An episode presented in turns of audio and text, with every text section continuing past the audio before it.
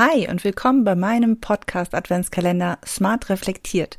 Du bekommst hier 24 Impulse und Reflexionsfragen zu Strategie und Technik für einen smarten Jahresabschluss deines Online-Business. Gleich geht es los. Herzlich willkommen zu Online-Kurs Lead Magnet und Co., dem Podcast rund um digitale Produkte, mit denen du dir ein erfolgreiches Online-Business aufbaust. Lass uns gleich loslegen. Willkommen bei Tag 20 meines Podcast Adventskalenders Smart Reflektiert. Ich freue mich, dass du hier bist. Heute gibt es keine Frage mehr zum Bereich Tools, sondern allgemein zum Bereich, ja, im Bereich, ja, kein Bereich, sondern allgemein zum Thema Online-Business. Und die Frage heute ist, war dein Business 2023 so, wie du es dir vorgestellt hast? Und auch diese Frage ist natürlich extra so formuliert.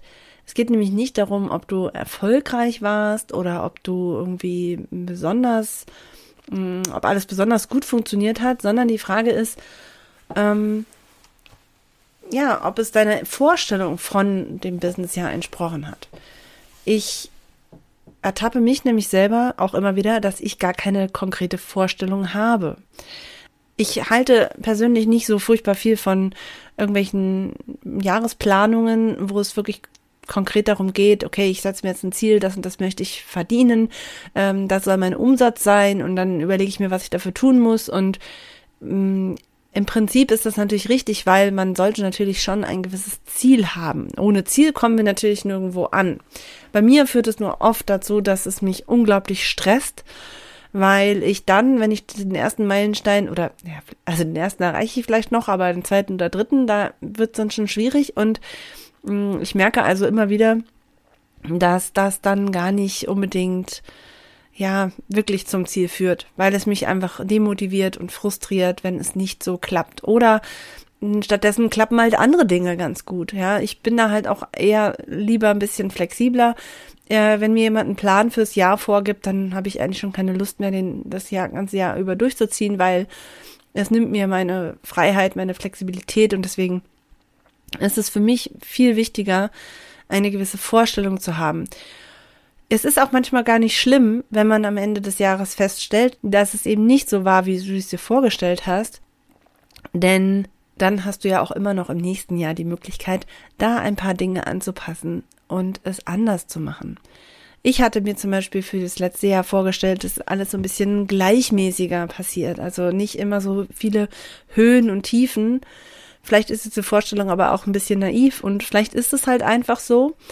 Ja, es kommen manchmal Kunden alle auf einen Haufen und dann ist wieder erstmal eine Zeit lang nichts und auch äh, Phasen, wo zum Beispiel ein Launch ist, die sind natürlich auch sehr viel anstrengender und, und also sowohl vom Arbeitsaufwand als auch von den Emotionen her, äh, ja, haben ein anderes Level als, als andere Phasen, wo das eben dann das Alltagsgeschäft passiert.